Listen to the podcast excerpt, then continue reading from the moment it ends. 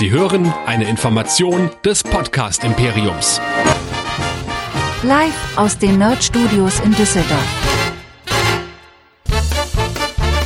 Menschen, Kaltshows, Sensationen. Hier kommt Nerdizismus, die Podcast-Show von Nerds für Nerds. Und hier sind eure Gastgeber. Hier sind Chris und Michael.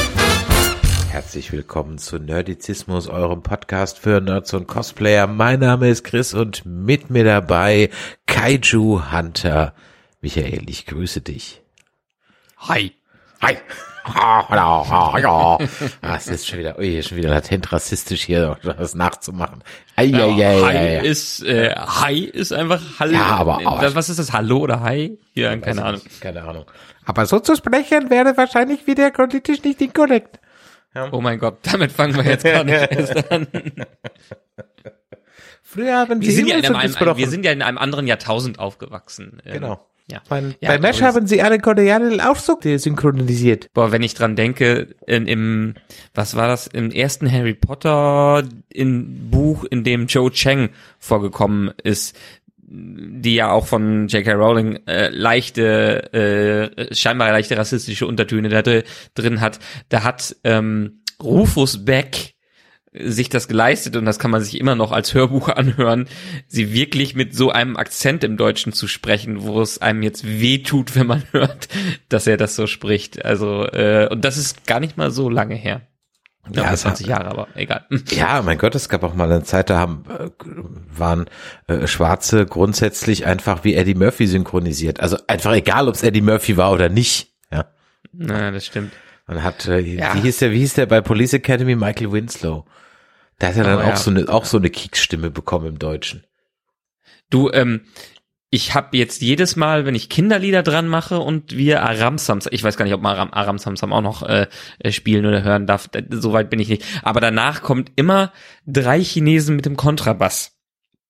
Ähm, Was ja jetzt mittlerweile auch relativ kritisch ist, äh, äh, zu hören und zu singen.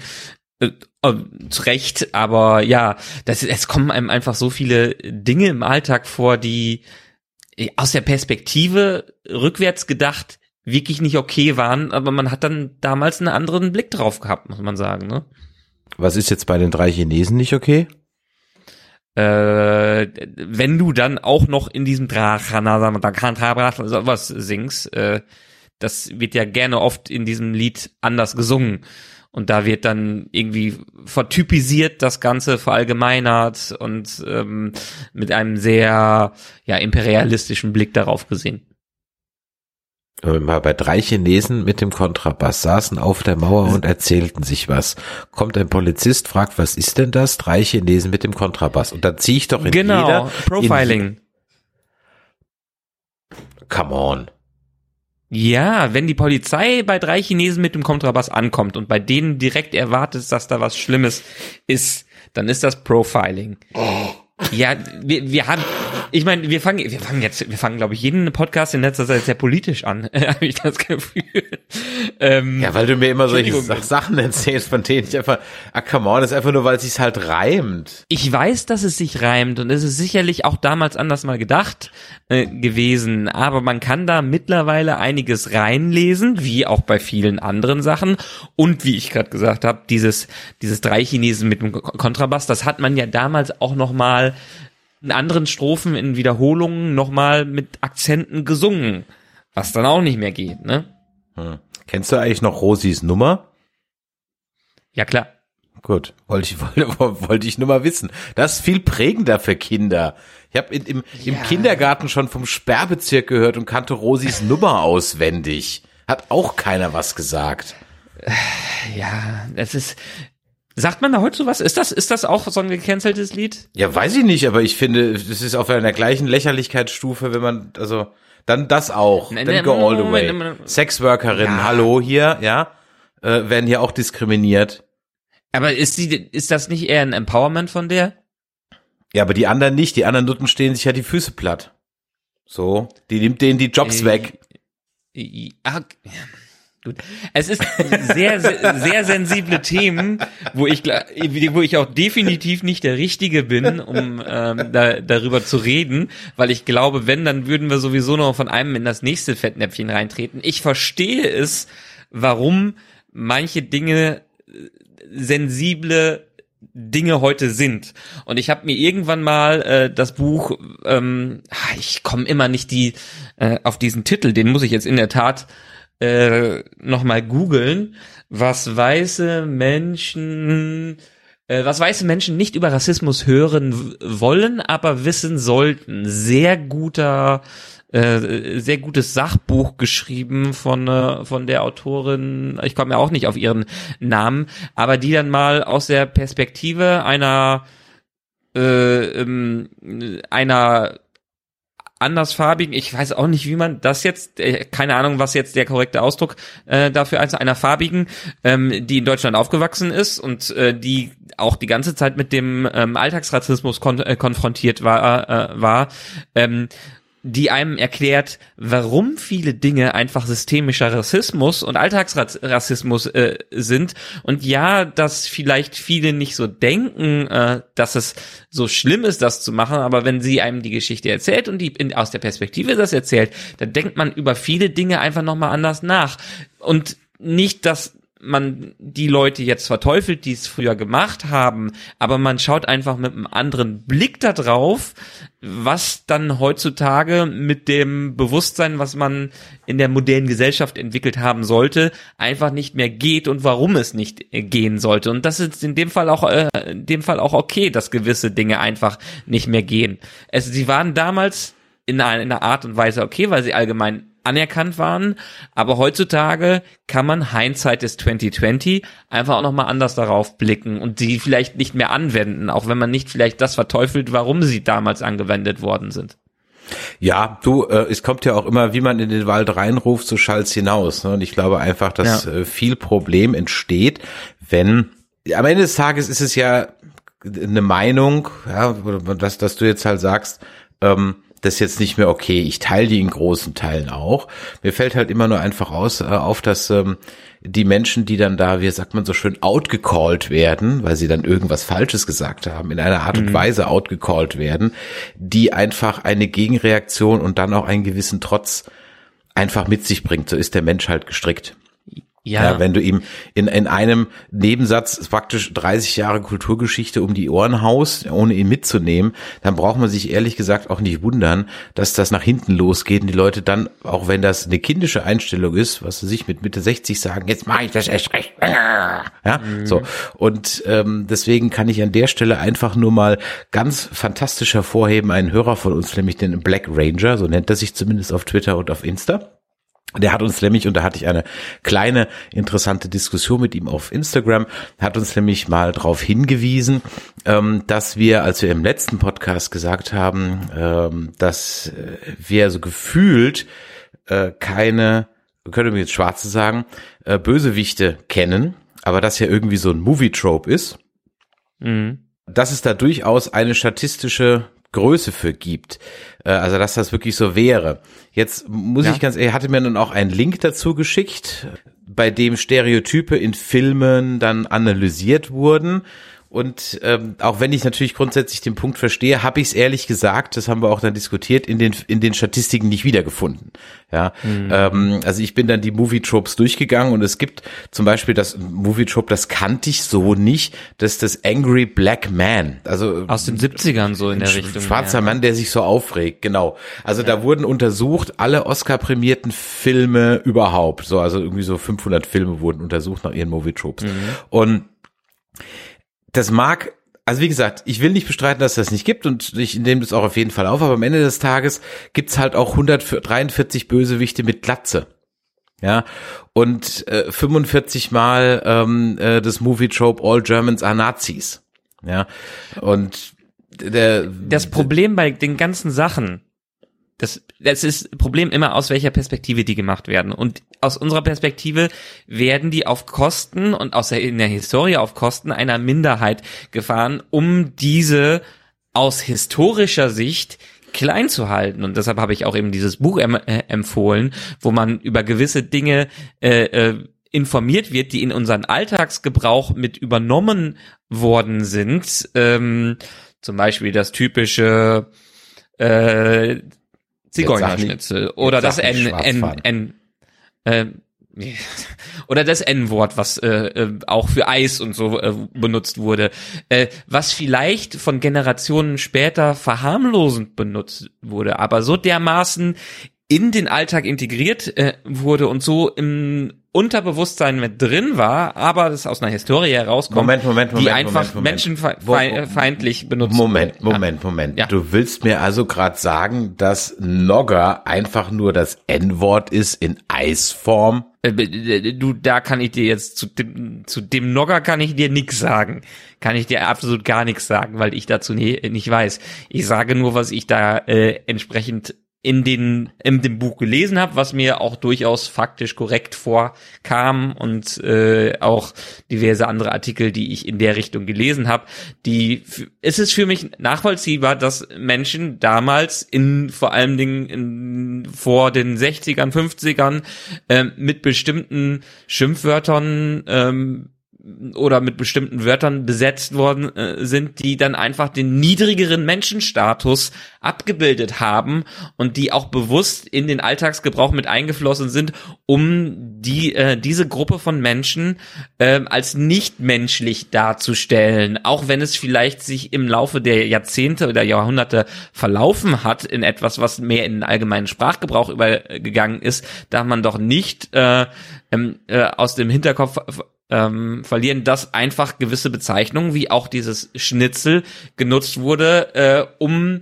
äh, ab an Menschen. Also der rassistische. Vorwurf, ich habe es gerade mal eben nachgeguckt, bei Nogger bezieht sich einzig und allein auf eine etwas umstrittene Werbekampagne aus Schweden.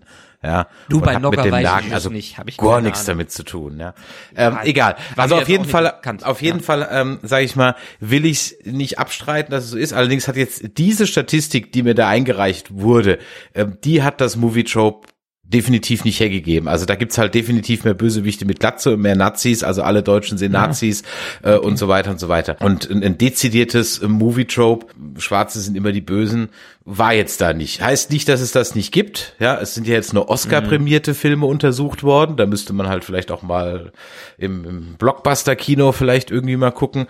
Aber äh, mir kann keiner erzählen, dass Dr. Kananga aus äh, Leben und Sterben lassen äh, eine Figur ist, die gemacht wurde, um äh, schwarze Menschen zu unterdrücken. Sorry. Nein, also das sage ich jetzt äh, sage ich jetzt auch nicht. Ich sage nur, dass wo die Motive herkommen und das Denken darüber herkommt, Fair dass enough. das aus Da einer ganz anderen dir. Warte gekommen ist. Da und bin ich ich sage auch dir. nicht, dass man ähm, also ich bin auch total dagegen, dass Leuten heutzutage vor den Kopf zu werfen, hey, äh, was sagst du denn da für einen Du Scheiß? Depp. Sondern Ja. man muss drüber, man muss drüber reden, man muss klar machen, warum es nicht mehr okay ist, gewisse Sachen einzusetzen. Und dadurch, dass man sich ja als sowieso in seiner Person und als Mensch immer weiterentwickeln möchte, äh, möchte ich mal vielen, ähm, äh, für viele behaupten, ist es auch okay. Ich lerne gerne dazu. Und wenn ich dazu lerne und sehe, dass vielleicht etwas nicht mehr in Ordnung ist, was ich lange benutzt habe oder was ich anders benutzen sollte, dann, und ich sehe den Grund dafür, dann ist es auch völlig okay. Die Hörer haben uns oft genug bei mir darauf hingewiesen, was ich alles falsch sage und dass ich zumindestens bitte anders einsetzen sollte. Ist alles okay. Ich lerne gerne dazu und ich bin gerne dafür, das auch in einer freundlichen Art und Weise zu kommunizieren, weil nur durch Kritik kann man sich weiterentwickeln. Du, da bin ich vollkommen bei dir. Man muss aber halt auch akzeptieren, dass es dann eben auch eine gegenseitige, das heißt eine Gegenseite, dass das Gegenüber sagt, ey, kannst du so sehen, kann ich aber nicht nachvollziehen. Ja, also äh, und darf dann auch jetzt nicht äh, seine Wahrheit als die ultimative sehen. Ähm, wie gesagt, Das ich finde das, nie. ich, ich finde das Thema äh, super spannend und wenn ihr da noch weitere Infos habt, äh, da würde ich auch ganz gerne mal eine Folge dazu machen und äh, wenn sich da jemand berufen fühlt, da dezidiert dazu zu sprechen, dann schreibt uns an info@nerdizismus.de oder schickt uns eine WhatsApp oder Sprachnachricht an die 01525 ah, ah, ah, hier, hilf mir 01525 964 7709. Exaktamente oder meldet uns auf, meldet euch auf unserem Discord, nerdizismus.de slash Discord. Also wirklich hier ein Aufruf, ne, wer dazu was zu sagen hat, wer dazu was sagen kann. her damit, ähm, meldet euch, dann laden wir euch gerne ein und dann wollen wir darüber mal da sprechen, weil ich finde, das ist schon ein wichtiges Thema und da ist viel Unsinn da draußen und äh, äh, ich bin ja absolut bereit, da gerne noch was dazu zu lernen. Nur zu diesem Trope, da war jetzt nichts. Genau. So, so Und, heute, äh, ja. Und wie wir es, äh, nur so, um es abzuschließen, wie wir es äh, am Samstag auch in der Diskussion auf äh, deiner eurer Weihnachtsfeier hatten, die übrigens wunderbar äh, war. Dankeschön. Ähm, es, es ist auch in Ordnung, mal äh, keine Meinung oder keine Ahnung zu haben, weil man braucht sich nicht zu allem positionieren, äh, wenn man nicht weiß, was vielleicht die passende Position dazu ist. Exakt, ganz genau. Man kann auch nicht alles wissen und den Anspruch zu haben, das wäre sicherlich auch ein bisschen übertrieben. Wie sind wir da jetzt drauf gekommen? Ach so, über mein, ähm, über mein Ja, hi. Verho genau, Entschuldigung. über Hi, mein Verhohnen. so kommt so eins zum anderen. Denn wie ihr es vielleicht schon im Titel der Folge gemerkt habt, wollen wir heute über Godzilla, nee, Godzilla, nee, Godzilla, Godzilla, Godzilla, Gojira. Gojira, Gojira, äh, meines One reden, Godzilla minus eins. Ich habe nicht ganz verstanden, warum minus eins, aber vielleicht ist, hat sich der erschlossen. Der, wievielte Godzilla-Film glaubst du war das? Das ist aber bestimmt irgendwie schon 30, mindestens mehr als das MCU. Der 37. Und es So. ist damit das Wie viele- erfolgreichste wie und lang haben wir? 33. Okay. Und damit ist es das erfolgreichste und langlebigste Franchise der Filmgeschichte. James Bond bringt's auf 26 Filme. Ich glaube, wenn man sagt niemals nie und Casino Royale aus den 60er noch mitzählt und die und die ähm, die TV-Version aus den USA kommen wir auf 28 und das war's dann auch schon. Ja, Ja. Es ist ja, also sehe ich zu Recht, weil dieses Franchise auch den absoluten Vorteil hat, dass es sich immer wieder neu erfinden kann und immer wieder neu interpretiert. Und dadurch lebt so ein Franchise, ähnlich wie so eine James Bond-Reihe, die sich ja auch mit jedem neuen James Bo- Bond neu interpretieren lässt. Oder so ein Doctor Who, was zwar in einer gewissen Ecke drin ist, äh, die sehr spezifisch für Ner Nerds ist, aber wo jeder Doktor auch wieder eine Neuinterpretation der gesamten Geschichte mit reinbringt. außer er ist eine Sie. Dann laufen alle Sturm. Das, hat- das hab ja sogar, das wollen hab wir ja, jetzt gerade nicht das hab ja sogar ich mitgekriegt. Ich habe mit Dr. Who überhaupt nichts am Hut, aber das ist ja nicht mal an mir vorbeigegangen. Ähm, ja, Godzilla. Ähm, ich fand ja, also ich habe ja ehrlich gesagt das erste Mal, also natürlich kannte ich schon lange Godzilla, so. Und das war aber jetzt nichts, was früher so im Fernsehen so super oft kam. Äh, vielleicht mal auf Kabel 1 am Sonntagnachmittag oder irgendwie so. Aber ich habe halt diese alten Godzilla-Dinger immer gesehen, schon als Kind und fand die halt, ah, es war halt einfach ein Typ in einem Anzug und der Anzug war auch noch scheiße, ja. Und das waren schlechte Modelle und das war alles für mich irgendwie so, schon als Kind fand ich das unglaublich trashig. Und dann war für mich der erste ernstzunehmende, und das muss man heute mit ganz vielen Anführungszeichen machen, der erste ernstzunehmende Godzilla für mich war eigentlich dieser Roland Emmerich Godzilla ja, Dito. da war das für mich dann mal, ich meine, das sieht heute ganz grausam aus, wobei ich immer noch glaube, dass wenn du da so YouTube-Pieces anguckst und so, das sieht dann aufgrund der Auflösung und so, keine Ahnung, vielleicht dann doch nochmal einen Ticken schlechter aus, als es einem damals vorkam. Ähm, ich weiß doch noch, dass es dann dazu noch in Sat 1, glaube ich, immer noch so eine Animationsserie, eine Zeichentrickserie gab zu diesem Roland Emmerich Godzilla, wo Godzilla dann so der Freund der Menschen war und dann irgendwie so mehr oder weniger interessiertes Haustier, irgendwie so eine Nummer und Jean Renault und Fische. Ja, ja. So. Ich meine, äh, der Roland Emmerich, ich bin ein riesen Fan dieses Films. Ich bin wirklich immer noch ein riesen Fan dieses Films und ich kann mir den immer noch mal gut anschauen. Aus der Historie heraus, dass ich mir die, die ganze ganzen Filme, die zu der Zeit ungefähr rausgekommen sind, hat mein Patenonkel mir die immer bei Premiere auf VHS mit aufgenommen. Und dann habe ich teilweise aber vielleicht nicht den Anfang damit äh, äh, gehabt, aber trotzdem diese Dinger auf einer VHS zu Hause gehabt. Und das war einer der Filme, die ich mir äh, damals auf meinem Videorekorder immer wieder angesehen hab und heute auch immer wieder ansehen kann, weil er einfach ein sehr unterhaltsamer, ja, okay, vielleicht auch sehr schlechter, aber sehr spaßiger Fi äh, Film ist. Und genau wie du gerade gesagt hast, ist es meine erste ernstzunehmende Konfrontation mit Godzilla an sich. weil alles andere, wie du auch gerade schon gesagt hast, RTL 2 nachmittags lief dann mal so ein Ding und in der Zeit, wo es keine Streamingdienste und kein YouTube und ähnliches ging, hat man einfach gesappt, entweder nachts gesappt oder nachmittags in seinem Kinderzimmer gesappt und blieb dann mal auf so einem Godzilla-Ding hängen, weil man hatte ja nichts anderes und hat sich's dann mal angeschaut. Und aber mit den japanischen konnte ich bis auf die Sonntagnachmittage, wo es dann nebenbei lief, auch nie wirklich groß was anfangen. Und dann hatten wir natürlich das Monsterverse, das das Ganze dann 2014 wieder so ein bisschen belebt hat, wo dann Hollywood mhm. sich zum ersten Mal des Themas angenommen hatte, ernsthaft. Aber es kam dann immer schon abwechselnd vom ursprünglichen Studio, nämlich Toho aus Japan, auch immer Godzilla-Filme raus. Und die hatten in den 90ern, weiß ich noch, äh, bin ich da ab und zu auch mal in der Videothek an der VHS und so vorbei und habe, glaube ich, auch mal ein, zwei ausgeliehen. Die haben aber 0,0 bleibenden Eindruck hinterlassen, weil die waren dann von den CGI-Tricks, die haben dann irgendwann mal auch versucht, auf CGI umzustellen. Und die waren, also auch für die damalige Zeit, also Scorpion King Niveau. Also die waren halt einfach grottig. Das konntest du auch dann nicht gucken. Da war halt kein Mann im Anzug mehr, aber dafür war es halt dann mhm. äh, äh auch für damalige Verhältnisse schon miese Computertricks, so dass ich damit dann auch irgendwie nie warm geworden bin. Und äh, diese ganze Monsterverse-Nummer hat mich dann doch nochmal angefangen, dafür so ein bisschen zu interessieren und so richtig zum Fan also was heißt Fan, aber so richtig so, dass ich jetzt sage, oh, da freue ich mich jetzt drauf, war dann auf, ich habe gerade eben nochmal nachgeguckt, aktuell leider nirgendwo im Streaming mehr zu haben.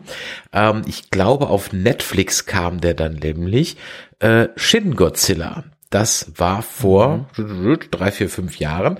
Ähm, und das war wirklich ein ernstzunehmender äh, Godzilla-Film, äh, der auch eine richtige Geschichte hatte, die mehr war als einfach nur, wir machen halt Tokio platt. Mhm. Und äh, vor allem war da äh, das Interessante dabei, du hast ihn ja, glaube ich, noch nicht gesehen, ne? Nee. Okay, dann will ich nicht so viel spoilern. Das Interessante dabei ist, dass hier ähm, der Ansatz ist, und das scheint so ein Ding zu sein, dass also, ich sag mal, in den alten 60er-Dingern gab es wohl immer so eine Continuity, ne? Ähm, und bei den Monsterverse gibt's das ja auch, aber in dieser aktuellen Ära der Godzilla-Filme, die hat sogar einen Namen. Es gibt diese ganzen Godzilla-Äras, die haben alle einen Namen und aktuell sind wir in der, Moment, muss ich dir gleich mal sagen, aktuell sind wir in der Raiwa-Staffel. Die hat 2016 mit Shin Godzilla angefangen und ging dann über drei Animationsserien auf Netflix, nämlich Planet der Monster, eine Stadt am Rande der Schlachten, Zerstörer der Welt, die auch alle noch auf Netflix sind und ähm, und auch noch andere Animationsserien auf Netflix sind und die fand ich wirklich gut. Also diese Animationsdinge fand ich wirklich gut. Ich mag ja die Netflix-Animationen sogar allgemein sehr. Also ich bin ja auch großer Fan von Castlevania zum Beispiel. Und mhm. ähm, die sind kurzweilig, die gehen so 90 Minuten, die kannst du so wunderbar an einem Sonntagmittag weggucken und die sind wirklich klasse. Kleine Serie gibt's auch noch, also mit denen hatte ich immer so meinen Spaß. Und ähm, das wurde jetzt dann eben getoppt durch einen neuen Film, denn der heißt, äh, über den wir jetzt reden wollen, nämlich Godzilla meines Wons. Also nochmal ganz kurz zurück zu, zu Shin Godzilla. Da ist der Gag an der Sache, dass man hier sozusagen Godzilla wirklich vom Ei bis zum finalen Endmonster mal erlebt. Okay. Und das ist mal was Neues. Ja. Und wie also sich dann durch diese Metamorphosen geht, das sieht dann teilweise auch sehr cheesy aus, weil sie, es ist zwar CGI, aber sie haben, und das ist wirklich beeindruckend, sie haben es geschafft, diese CGI so aussehen zu lassen, als wäre es a man in a suit nur in gut. Also es ist mhm. wirklich richtig gut gemacht. Also es hat so einen ein, ein Hauch äh, von, äh, von Man in a Suit, aber es ist CGI, aber es ist wirklich gut gemacht. Und diese Metamorphosenstadien von, von Godzilla sind teilweise sehr grotesk, komisch irgendwie, aber trotzdem, also man, man kann das gucken. Also äh, zieht euch den mal rein. Leider ist er nirgends im Streaming. Den könnt ihr, glaube ich, überall kaufen dann bei Amazon und so weiter. Aber aktuell gibt's den nicht im Streaming. So, das war also der letzte, den ich so gesehen habe, 2016, neben dem Monsterverse. Und den fand ich super und dann eben die Netflix-Sachen. Und äh, jetzt kam also ein Film, der so aus dem Nichts rauskam. Plötzlich war irgendwie der Trailer da. Und äh, Godzilla Minus One, Gojira Manchu One. Boah. Und was soll ich sagen? Meines, der, der Film wischt gerade mal mit einem Budget von 15 Millionen, nicht mal 15 Millionen Dollar, wischt der Film gerade mit Hollywood den Boden auf. also warum Minus One? Das hast du ja auch gefragt. Wikipedia sagt dazu, dass der Film schildert eine Existenz, die beispiellose Verzweiflung hervorruft. Vor diesem Hintergrund wurde der Titel Godzilla Minus One geschaffen. Also die haben ihn äh, benannt, weil es einfach die Verzweiflung der Verzweiflung ist. Also nicht mal die Stunde Null, sondern noch eins hinten dran. Genau, genau. Und ich meine, in dem Setting eines sowieso schon durch den Krieg zerstörten Japans, wo dann nochmal Godzilla draufhaut, ist es, ist der Titel dann schon ver äh, verständlich. Aber ja, ähm, 15 Millionen, wie du gerade gesagt hast, äh, spannend. Ich habe mich dazu ein bisschen durchgehauen und durchgelesen, weil ich das auch irgendwie, als du es mir gesagt hast, im Kino dann nicht ganz glauben konnte. 15 Millionen, 15 Millionen, das ist doch so eine, noch nicht mal eine Episode Game of Thrones von vor ein paar Jahren gewesen, die man gemacht hat. Aber, wie der Regisseur selber meinte, der sagte, ja, hätte, ich- hätte ich 15 Millionen gehabt, wäre ich froh gewesen. Also das, äh, das Budget am Ende, äh, abzüglich des Marketings, war wohl eher so in die Richtung 10 Millionen. Krass. Und das muss man ganz ehrlich sagen, siehst du bis auf wenige Augenblicke dem Film nicht an. Ganz, ganz wenige Augenblicke. Und Mhm. die CGI, wo man sieht, ganz ehrlich, genau solche scheiß Momente hast du bei The Marvels zum Beispiel auch. Total. Also hättest du mir das jetzt nicht gesagt, dass der 15 Millionen gekostet hat, wäre ich niemals im Leben davon äh, ausgegangen. Ich hätte gedacht, okay, das ist so ein, so bestimmt so ein japanischer Blockbuster, die haben da bestimmt 60, 70 Millionen mal in die Hand genommen und das dann einigermaßen sparsam in Japan produziert. Aber zu den Pre Preisen, gut, man muss sagen, das System ist kein Hollywood-System, ähm, wo gewisse Sachen dann bestehen. Die haben ganz andere Strukturen, die haben andere, ganz andere Produktionszyklen und die haben eine ganz andere Bezahlung. Da muss man sowieso schon ein paar Nullen runtersetzen. Aber Boah, wow. Sieht man, sieht man für mich als Unwissender, der nicht das Budget im Kopf hatte, an fast absolut keiner Stelle. Ja, also wirklich sensationell. Natürlich auch erreicht durch ein paar kleine Kniffe dramaturgischer und filmischer Art. So, jetzt wollen wir mal ganz kurz erklären, worum es eigentlich in äh, Godzilla Minus One geht. Es äh, macht an dieser Stelle jetzt wenig Sinn, euch die Schauspieler, Musik, Regie, Regie und so weiter runterzubeten. Die kennt ihr sowieso alle nicht. Ich kenne sie auch nicht. Guckt euch den Wikipedia-Artikel an. Die sind auf Deutsch auch relativ überschaubar. Aber wir haben äh, zwei Hauptfiguren. im Gesehen, dass du sie wahrscheinlich nicht mal aussprechen könntest. Also Ryo Nojoke Kamiki, ja, als äh, Koichi Shik Shikishima, ja, und äh, Minami Hamabe als Noriko Uishi, das kriege ich gerade noch hin, mit ein bisschen üben auch ein bisschen länger. ähm, Also, wir haben den äh, jungen Kam oder andersrum, wir haben mehrere Zeitabschnitte, in denen der Film spielt, keine Zeitebenen, sondern mehrere Zeitabschnitte. Es geht los, indem der junge Kamikaze-Pilot Koichi keinen Bock mehr hat, Kamikaze-Pilot zu werden und einen Defekt an seiner Maschine vortäuscht und auf einer Insel dann notlandet, wo ein kleiner japanischer Außenposten im Zweiten Weltkrieg ist, der eben Maschinen repariert. Und dort wird man dann nachts überfallen beziehungsweise angegriffen von einem, ja, dinosaurierartigen Kreatur, vielleicht ungefähr von der Größe von einem T-Rex. So. Und ähm, dann äh, werden alle getötet, außer eben Koichi, der wird, äh, ist bewusstlos und da kommt er wieder zurück nach dem Fall der Atombombe nach Tokio. Alles ist zerstört, seine Eltern sind gestorben und dort trifft er eben auf Noriko, ein, äh, eine junge Frau, die selbst ein Kind aufgesammelt hat, nämlich Akiko. Und äh, ja, man bildet dann eine Schicksalsgemeinschaft, baut sich ein neues Leben auf und irgendwann kommt plötzlich eine Riesenechse ins, ins äh, in, in, in äh, äh, nach Japan zurück und bedroht jetzt das junge Familienglück. Soweit erstmal zur kurzen Einleitung. Der Film hat, wo man ihm das Budget in Anführungszeichen ansieht, also mit großen Anführungszeichen, ist, dass man natürlich in weiten Sinne oder im weitesten Sinne auf große Sets verzichtet hat. Es ist alles sehr kammerspielhaft. Es wird sehr viel ähm, in engen kleinen Sets gedreht, in kleinen Hütten. Ähm, auch die Straßenszenen sind in der Regel immer sehr verwinkelt, dass es also keine großen Perspektiven gibt, die irgendwie noch nach hinten CGI-mäßig hätten verlängert müssen, so dass man wahrscheinlich jeden äh, jeden Yen dann eigentlich wahrscheinlich in äh, die Godzilla-Figur hat stecken können und das bisschen außenrum. Und ähm, das hat mir also sehr gut gefallen, weil es den Film sehr nahbar und sehr intim macht irgendwie. Also man, man ist wirklich da bei diesem jungen Familienleben da so ein bisschen mit drin. Und ähm, wir haben ihn auf Deutsch gesehen. Es gab also keine Originalversion mit Untertiteln.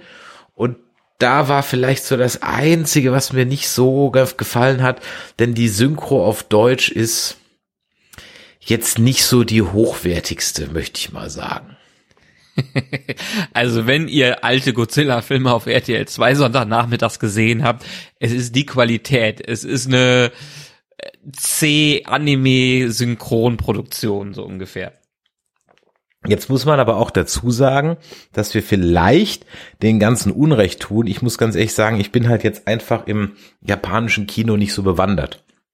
Und mhm. diese Theatralik ist mir dann doch ein bisschen fremd. Jetzt muss man natürlich dazu sagen, dass der Film, also das Trauma von Koichi ist halt eben, dass er nicht die Ehre hatte, sich als Kamikaze-Pilot zu opfern. Und das ist sein Trauma. Und er wird deswegen auch von der japanischen Gesellschaft auch verachtet. Sobald man rausfindet, genau, dass er zieht sich Genau, es zieht sich durch den ganzen Film.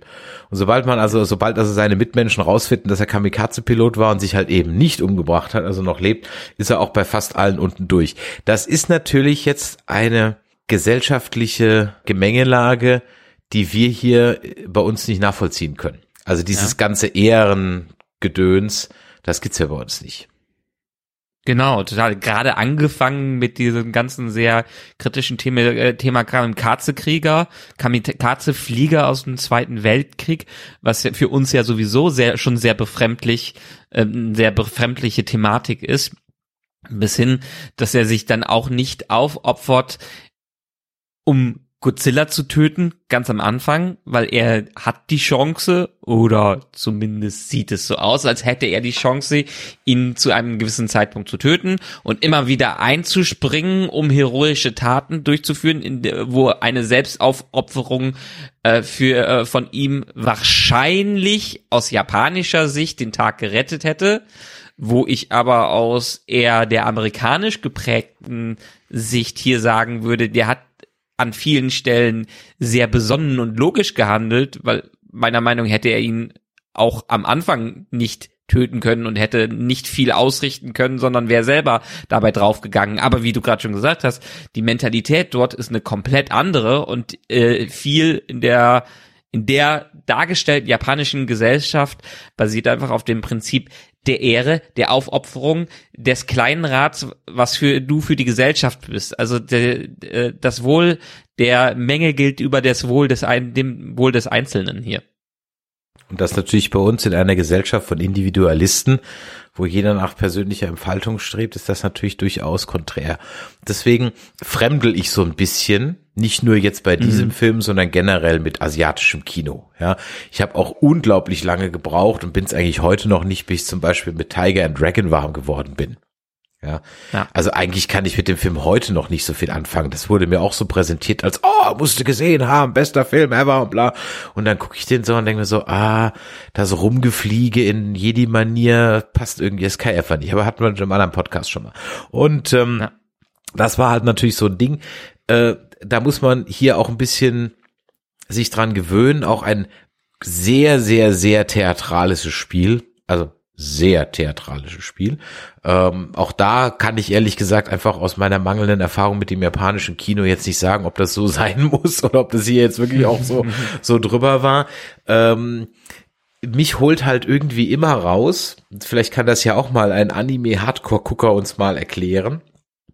Ich frage mich ja immer, warum wenn japanische Filme oder auch Dokus übersetzt werden, warum man dann nie irgendwie äh, Shikishima-san sagt oder äh, Misushima-san, sondern warum das dann immer Herr Shikishima sein muss, Frau Oyoshi. Also das sagt im Deutschen ja auch keiner. Also du wirst ja gar nicht so oft wie in diesem Film mit Herr und Frau angeredet. Und wenn man einen englischen oder französischen Film hat oder einen spanischen Film, dann ist es halt auch Mr., Monsieur und Senor. Ja. Ich frage mich, warum man das bei Japanisch wie immer mit Herr übersetzen muss oder Frau. Und das holt mich jedes Mal so raus, wo ich mir so denke, so, hm, übersetzt das doch mit äh, Oishi-san oder wie auch immer man das halt, halt eben sagen würde. Äh, kann jetzt von der ja, Lippensynchronität ja auch kein Riesenfail mehr sein.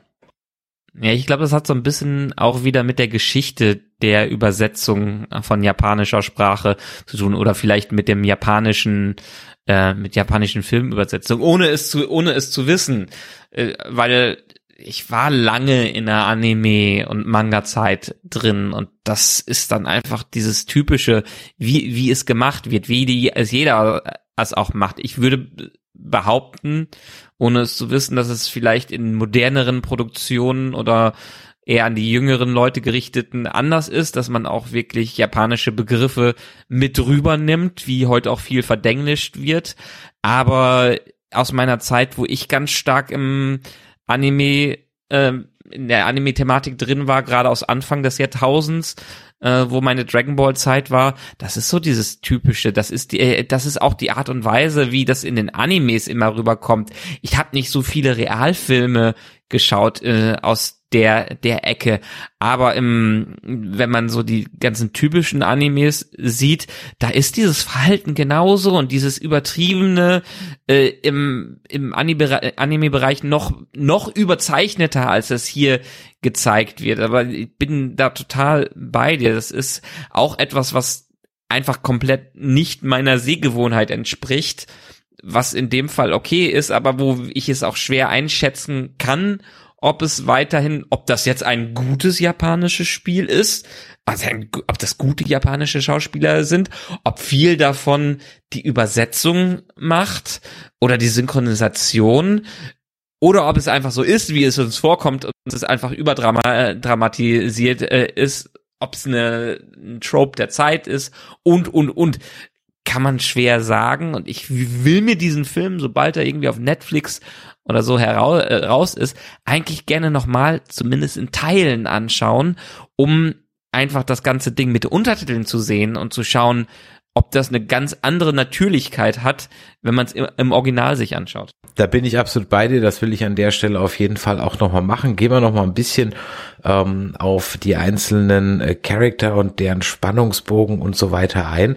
Es ist ja das ist ja gemeinhin bekannt, dass die Figur des Kaiju, des Godzilla, ja immer eine Analogie war zum japanischen Trauma des Abwurfs der Atombombe auf Hiroshima und Nagasaki. So, das war ja so dieses Monster, das übereinkommt, gegen man das man nichts machen kann. So. Und das schwang, ich sage mal bei den Godzilla, bei den alten Filmen immer so mit. Hier ist es allerdings unglaublich in your face. also, ähm, fast schon ein Ticken zu sehr in your face. Also wo das, wie gesagt, bei den alten Filmen auf so einer Metaebene irgendwie so ein bisschen mitschwang, ist es hier einfach ein eindeutig. Ja, also es fängt schon beim Godzillas Atomatem an, der also dann nochmal einen dritten Atomschlag sozusagen auslöst, bei dem dann auch wieder Fallout kommt und so weiter. Ähm, das ist schon äh, äh sehr offensichtlich kann man jetzt von halten, was man will. Ich fand es ein bisschen zu sehr on the nose, aber okay. Und äh, was ich fand super inszeniert. Ah, super. Also auch wenn es on the nose war, auch wenn es in your face, aber das war großartig. Also da müssen sich Marvel und Co. noch mal von der Inszenierung allein eine Scheibe abschneiden, weil man hat diesen diesen ähm, diesen Scale, diese Verhältnisse einfach viel krasser gespürt. Allein wie du es auch eben gesagt hast, dass wir hier mehr in so einem Kammerspiel unterwegs sind mit der Linsenoptik einer eines Films, aber nah an den Leuten und an, nah an den Szenarien dran, äh, lassen die Szenen, die dann doch noch mal herauszoomen und doch noch mal das ganze Ausmaß zeigen, eine ganz andere Gewalt wirken, als es in Filmen ist, die vielleicht nur auf Wide Angle in einem epischen Scale setzen. Ja. Du hast es gemocht, dass man Godzilla gar nicht so oft sieht. Er wird sehr ja. sparsam eingesetzt.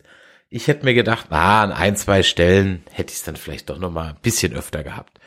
Aber Das ist auch wie mit dem Alien. Wie mit dem Alien. Zeig es nicht so oft, mach eher den Psychoterror daraus und dann hast du das Unbekannte, ist doch viel gruseliger als das, was du die ganze Zeit siehst und das, was dich mit sehr menschlichen Augen anschaut. Also dieser Godzilla hatte ja auch nicht diese ähm, diese tierischen Augen, diese Schlitze, die man vielleicht eher äh, mittlerweile bei uns gewohnt ist, sondern er hat äh, er, vielleicht erinnere ich mich falsch äh, daran, aber äh, er hatte sehr runde, sehr menschliche Augen, die sich hinter dem äh, ihm verborgen haben, meiner Meinung nach. ja, aber das ist ja für den Toho Godzilla normal, in Anführungszeichen. Okay, okay. Also Ja, der hat immer, im Kopf, immer so tendenziell etwas cooler. Ich meine, das Godzilla-Design hier ist so eine Mischung aus dem klassischen Toho-Godzilla, der ja doch ein bisschen albern aussieht, muss man ja ganz ehrlich sagen, äh, und dem in Anführungszeichen realistischen Monsterverse. Also es war so ein Mittelding. Mhm. Fand, ich fand's gelungen und wenn der dann seinen, seinen Atomstrahl auflädt und dann hinten so die Stacheln glühen und rauskommen aus der Ja, die Spikes rauskommen, Das, ja. das sah schon geil aus und das war auch vom Sounddesign her war das Hammer, Äh, wie ich überhaupt Mhm. den ganzen Sound und auch den Soundtrack richtig klasse fand, der eine schöne Modernisierung dieser alten 60er Jahre Musik war, ja. Also Mhm. mit den schweren Trompeten so also es war schon hat schon richtig Spaß gemacht.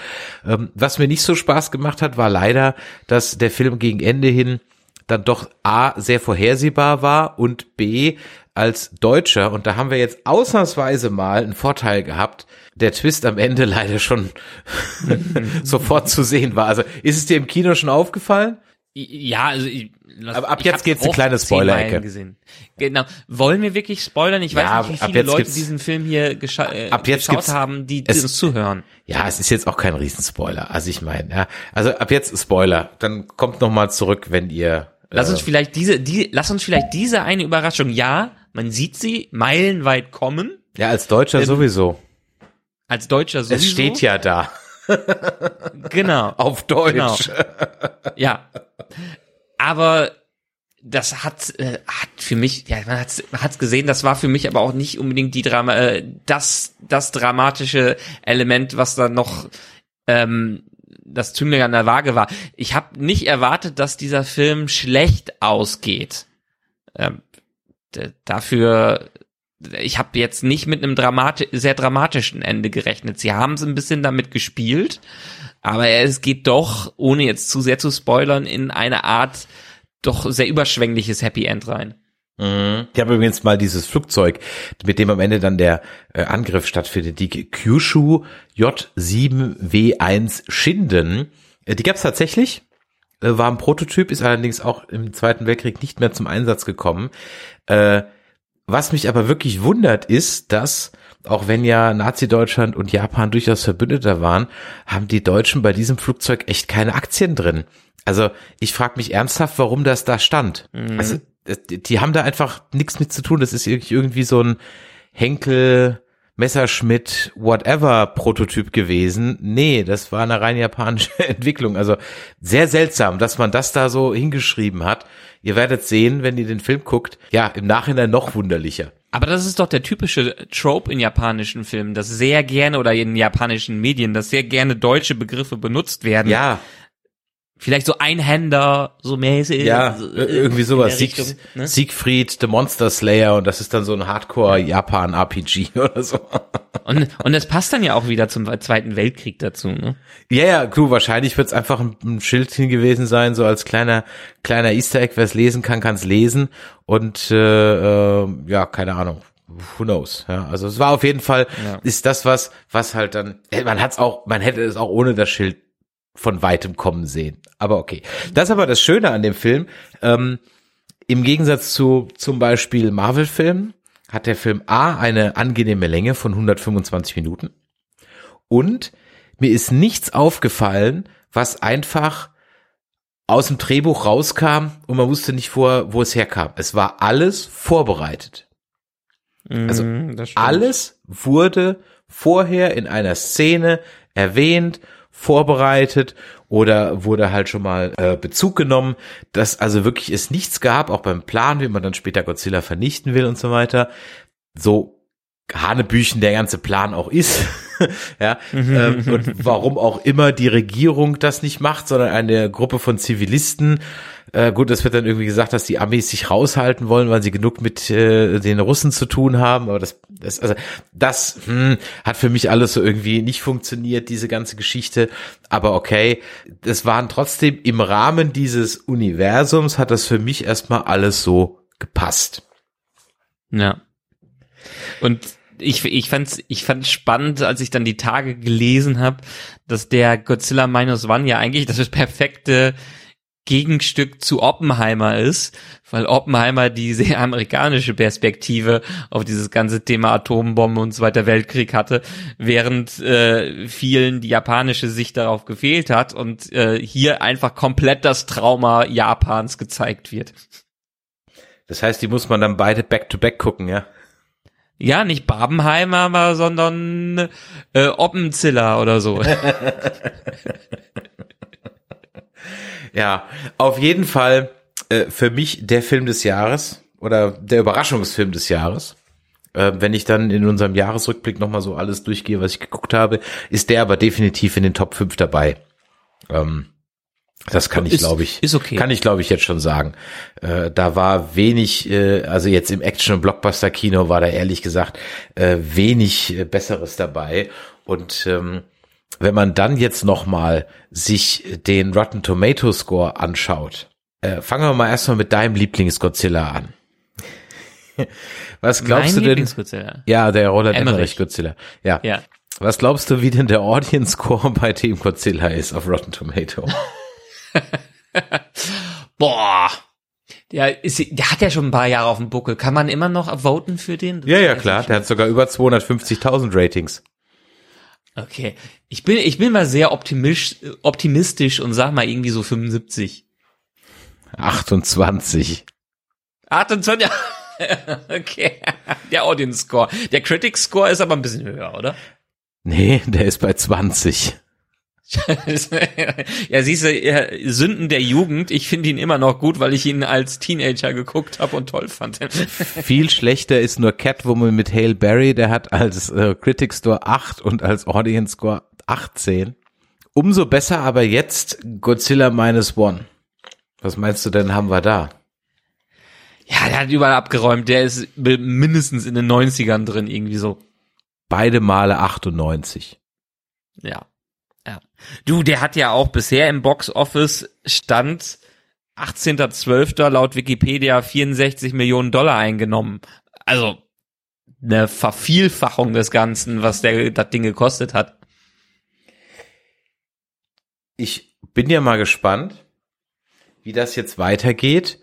Ähm, dieser Film hat eigentlich mal einen Twist am Ende und eine Post- oder Mid-Credit-Scene, ähm, die wir an dieser Stelle nicht spoilern wollen.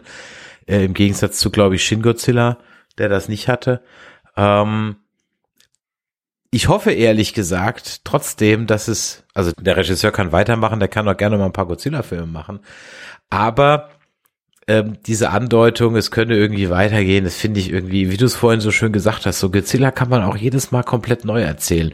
Und so ein Shin Godzilla ist halt was ganz anderes als jetzt eben Godzilla Minus One oder diese Netflix Animationsserien, die spielen halt im Jahr 2600 oder so, wo die Menschheit die Erde schon längst verlassen hat und dann zurück auf die Erde kommt und gar nicht weiß, dass es die Erde ist und inzwischen sind halt ähm, äh, Godzilla und alle anderen Monster halt die Herrscher auf einem äh, vulkanisierten Erdenplaneten und bla. Also man kann dieses Viech halt nehmen und immer was Neues draus machen und ähm, Ja. und Wie zum Beispiel jetzt auch, du hast noch nicht, du hast es ja noch nicht geschaut. Aber wie- es ist ja so ein bisschen das Jahr des Godzillas. Schau dir Monarch an. Oder das schaut wir ja auch noch besprechen Monarch dann, an. ja. Das besprechen wir. Also bevor wir es besprechen, kann ich empfehlen, schaut in das Ding rein. Da sieht man auch noch mal, wie noch mal anders gerade auch das US-amerikanische Franchise interpretiert und wie mit dem rumgespielt werden kann. Ah, okay, dann bin ich also mal gespannt. Das werden wir ja auch auf jeden Fall auch noch besprechen. Deswegen ist das ja hier sozusagen ein kleiner Auftakt äh, zu ähm, ein, zwei, drei Kaiju-Besprechungen, die wir so demnächst vielleicht machen werden. Äh, an dieser Stelle wollen wir euch aber auf jeden Fall, falls ihr es noch nicht gemerkt habt, nochmal Godzilla Minus One empfehlen. Beeilt euch. Ich glaube, dass der nicht mehr so lange in den Kinos sein wird. Und da bin ich mal gespannt, welcher Streaming-Dienst den sich schnappen wird. Ich könnte mir vorstellen, dass es äh, Netflix ist, weil die, wie gesagt, aktuell am meisten Godzilla im Free, also im Abo beinhaltenden Streaming-Kram haben. Aber wer weiß. Ja, und auch viel anderes Japanische haben die sich ja ge geschnappt. Die ganzen Ghibli-Filme ja. haben die bei sich Richtig. rumfliegen. Ja, aber falls ihr den nicht seht, ihr habt wahrscheinlich sowieso täglich mit Godzilla zu tun in eurem Arbeitsalltag. Weißt du nämlich in welcher Form? Nee, da muss ich mich jetzt mal abholen. Habt ihr bei euch Jira? ohne äh. Witz, ohne Witz, die, Her die Herkunft des La Namens Jira, also dem Ticketsystemprodukt, mhm. äh, mit dem viele, äh, es kommt von Gojira, ist eine Abkürzung von Gojira in Richtung Jira. Das ist die offizielle Story auch von den Leuten, die Jira developed haben. Ah, guck an, wusste ich nicht. Ja, den Fun Fact habe ich mir jetzt für den Schluss aufgehoben. Fantastisch. Also, Ganz klare Empfehlung von Godzilla Minus One. Geht rein. Ihr werdet ihn wahrscheinlich auch auf Deutsch gucken müssen. Vielleicht habt ihr ein Kino, wo der auf Japanisch mit Untertiteln kommt. Es ist jetzt auch nicht eine Gurke, wenn der jetzt auf Deutsch ist. Also bitte, ne, so ist es nicht. Ähm, nur ja. ich glaube, dass der nochmal, äh, wie gesagt, vielleicht macht es auch auf beiden Spaß. Man wird es sehen. Ähm, von daher schaut ihn euch an, er lohnt sich auf jeden Fall. Wir hatten richtig Spaß bei der Sache. Ich freue mich jetzt auch schon dann mit meinem drei Monaten Apple TV Plus bla Abo jetzt vor All Mankind zu gucken und eben auch die Monarch Serie. Da werden wir dann auch drüber berichten. Wir werden dann zwischen den Jahren auch einen kleinen äh, Jahresrückblick aufnehmen und dann kommt auch noch äh, die Nerdy Christmas Live Show als Podcast. Und live werden wir auch mal wieder gehen. Und die neuen Termine stehen schon. Und überhaupt und bla und pi und bang. Also es geht äh, wieder äh, los. Wir nehmen wieder Fahrt auf. Ähm, langsam geht's auch bei Star Trek mal ein bisschen weiter und bei The Walking Dead habe ich mit dem Andreas auch schon was ausgemacht, dass wir da ein bisschen was zu aufnehmen, denn da geht's ja auch weiter. Also wir schrauben die Taktzahl langsam wieder etwas höher, sodass ihr nicht auf uns verzichten müsst.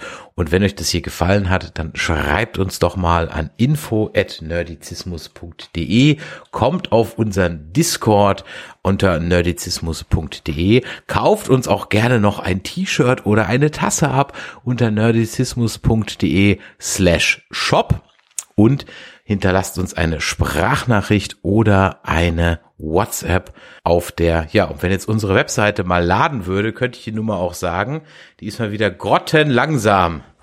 Das neue Design hat es leider auch nicht viel besser gemacht. Das liegt aber nicht am Design. Wenn ich es teste, ist es eigentlich ganz äh, gut angelegt. Ich glaube, da manchmal ist es so ein bisschen. Äh, nee, bei mir lädt's direkt, bei mir hat's direkt geladen. Ja, also ist dein Internet mal wieder. Ja, ja, mein Internet mal wieder. Äh, schreibt uns eine WhatsApp oder Sprachnachricht an die 01525 964 7709. So, Michael, dann äh, danke für das Besorgen des Kinotickets, denn es hat sich definitiv gelohnt. Euch viel Spaß im Kino und danke fürs Zuhören. Hinterlasst uns Feedback, Reviews, Abos, empfehlt uns unseren Freunden und viel Spaß noch bei dem, was ihr jetzt noch so macht. Tschüss. Ciao.